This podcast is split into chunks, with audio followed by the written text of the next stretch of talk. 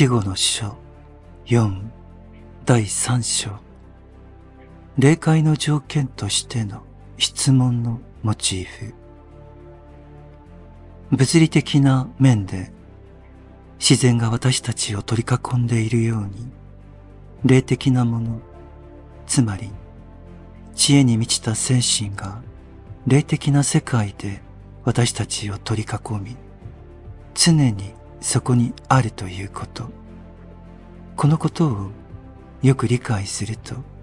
霊界で何が行われているのかについて、極めて重要な光が当てられるのです。物理的な世界では、私たちは物体のそばを通り、その物体を観察して、この物体の原理や性質は何であるのかと問うことができます。または何も問わずに通り過ぎてしまうのかもしれません。もし私たちが対象物そのものからいわば質問をするように促されなければまたこれらの対象物が私たちがそのように認識する問題を提示しなければ私たちは物理的な平面上で何も知的に学ぶことはできないでしょう。単に対象物やその経過を見ることによるものだけでこの物理的な世界の自分自身を導く魂であることに至ってはならないのです。私たちはこの物理的な領域では対象物やその経過に質問点を置きその対象物自体から質問に対する答えを見つけるための調査努力をしなければならないのです。しかし霊的な領域ではこれは異なっているのです。霊的な領域での物事やその経過は、それ自体が私たちを取り囲み、それ自体が私たちに問うのです。彼らはそこにいて、私たちは彼らの前に立ち、彼らから絶えず質問されることになるのです。私たちは今、無限の英知の海からこの質問に対する答えを引き出す力を持たなければならないのです。霊的な領域では物事やその経過に答えを求めるのではなく自分自身の中に答えを求めなければならないのです。この時点で次のようなことが考えられるのです。私たちが霊的な領域で何らかのプロセスや何かの存在に直面したとしましょう。私たちはその存在から質問をされることなくその存在に接近することはできません。そして私たちはその領域においては知恵を持ってそこに立っています。しかし私たちは答えが自分の中にあることは分かっていてもこの知恵から答えを引き出すための十分な意志十分な感情つまり十分な意志的感情を育てることができないのです。私たちの内なる存在は限りなく深く全ての答えは私たちの中にあります。しかし私たちは本当に答えを出すことができないのです。なぜなら私たちはそこで必要とされる能力を獲得していないのです。その質問に答えるべき時がこの時であったとしても、そこで答えられるほど、それまでの進化において、おそらく成熟していないのです。答えるべきことに関して、私たちは、あまりにもゆっくりすぎる成長をしてきてしまったのです。しかし、その時に答えなければ、答えるべき機会は再び訪れるものではなく、私たちはそれを取り逃がしてしまったのです。私たちはすべての機会を利用することができていないのです。私たちは物やその出来事に答えることなく通り過ぎてしまうのです。このような経験は霊的な領域では絶え間なく行われていることです死と再生の間の人生でつまり霊界で私たちは質問を投げかけてくる存在の前に立つことがあります。しかし私たちは地上生活とその霊的生活で質問をされた時に答えられるだけの力を身につけていなかったのです。けれども私たちは次の天世に向かわなければなりません。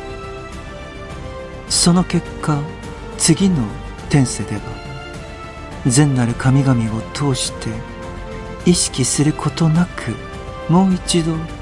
衝動を受け取らなければならないのです。こうして物事は進んでいくのです。人間の進化をたどればたどるほど過去の古い人間が現在のような精神性を持っていたわけではなく物理的な面では一種の投資能力を持っていたことがわかるのです。従って、現在の私たちの精神的な展望は、鈍い夢のような千里眼から発展したものなのです。ある民族の精神の発達の段階が原始的で初歩的であればあるほど彼らの思考や感覚はこの鈍い夢のような投資能力に近いものであることがわかります。この原始的な投資力はますます少なくなっているのですが、地球の未踏の地にはかつての時代から何かを保存している人々が存在し、そこでは古代の古い投資の反響をまだ見つけることができるのです。この原始的な投資力は霊界を見るものであるためにおぼろげで夢のような形ではあっても現在の発達した投資力に再び現れるものとしてその特異性を明らかにするのです。精神科学は現代の人間が死と再生の間の人生を歩む時その霊界で適切な時期に適切な質問をしてくる。霊的な存在に対して適時に答えていかなければならないことを強調したいのです。なぜならその答えが持つ力によってその人間の真の発展そして神々の理想であり完全な人間への接近が決定されるからです。かつての古い時代の人々は夢の中でこのような体験をしていましたそしてその名残がおとぎ話や神話として残されたのです。しかし、それらの残された物語も次第に消えつつあるのです。この古い時代の人々が知っていたものの中に次のような短い記述があります。ある人が霊的な存在に出会いました。その存在は彼に繰り返し質問をしました。彼はその質問に答えなければならないのです。しかし、ただ答えればいいのではなく、ある時間が来るまでに答えを出さなければならないのです。それは、例えば、時計が鳴るまでに答えを出すとか、そういう意味のことを古い時代の人々は知っていたのです。おとぎ話や神話に登場するこの質問のモチーフは非常に広くそれは夢のような古い投資意識の一形態なのです。そして今霊的な世界でこの質問の構図が再び現れてくるのです。つまり霊的な世界で起こることの説明はその全体としてその全ての場合においておとぎ話や神話を理解するための貴重な手がかりとなるのです。そしてそれらのおとぎ話や神話をあるべき場所に配置することを可能にするのです。このことからすれば霊界の条件とは極めて明確なものに依存するものであることがわかるのです。霊界では、この地上の物理的な世界のように知識を集めるのではなく、知識を減らして、知識の力を生命力に変える場合さえあるのです。霊的な世界では、物理的な世界と同じような意味での観察者にはなれないのです。問題は知識とは対照的に意志と感情を発達させることができるかどうか個々のケースにおいて知恵を生かすために意志の深い力から十分な力を引き出すことができるかどうかにあるのです。もしそれができなければ知恵に押し流されるか霊界のその知恵に溺れてしまうのです。結果として私たちは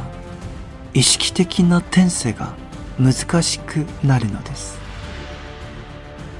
物理的な世界では知恵は思考に依存しているのに対し霊的な世界では意志つまり知恵から現実を生み出す意志一種の想像力となる感情的な意志が十分に発達するかどうかにかかっているのです。私たちの仕事は人間の魂を自然へと導くことです。このことに関して19世紀前半の新地学文献に美しい記述があるのです。ベルテンブルクのミューハルトというところに住んでいたオッティンガーは自分の霊的発達が非常に進んでいたのである時霊的存在つまり肉体面にはいない魂を意識的に助けることができたと述べています。彼は自然と自然の形は霊的想像力の目的であるというとても美しくとても真実味のある驚くべき発言をしています。ここで霊界のあり方として伝えられたことはこの文章に含まれています。霊的な世界では創造的な力は最初は英知の中で立ち上がり膨張してそれが波立つ者に現実を与えようと努力するのです。この世の世界では物理的な現実から知恵を生み出すのですが霊界ではその逆のことが起こるのです。私たちの仕事は知恵から現実を生み出すことでありそこで見出した知恵を生きた現実の中で実行することです。神々の目的は形ある現実なのです。したがってそれは感情に浸透した意志あるいは感情に満たされた意志でありそれが創造的な力に変わるかどうかにかかっていることがわかるのですこのことはこの肉体世界で知恵に到達するために大きな精神的努力をしなければならないことと同じように霊界でもその大きな精神的努力を使わなければならないということなのです。それが可能になるためには、私たちが正しい方法で自分の感情と思考を発達させ、人間と宇宙の進化におけるこの現在の周期に適した方法で、つまりはこの物理的な世界で自分自身を霊的存在として準備していくことが非常に重要なのです。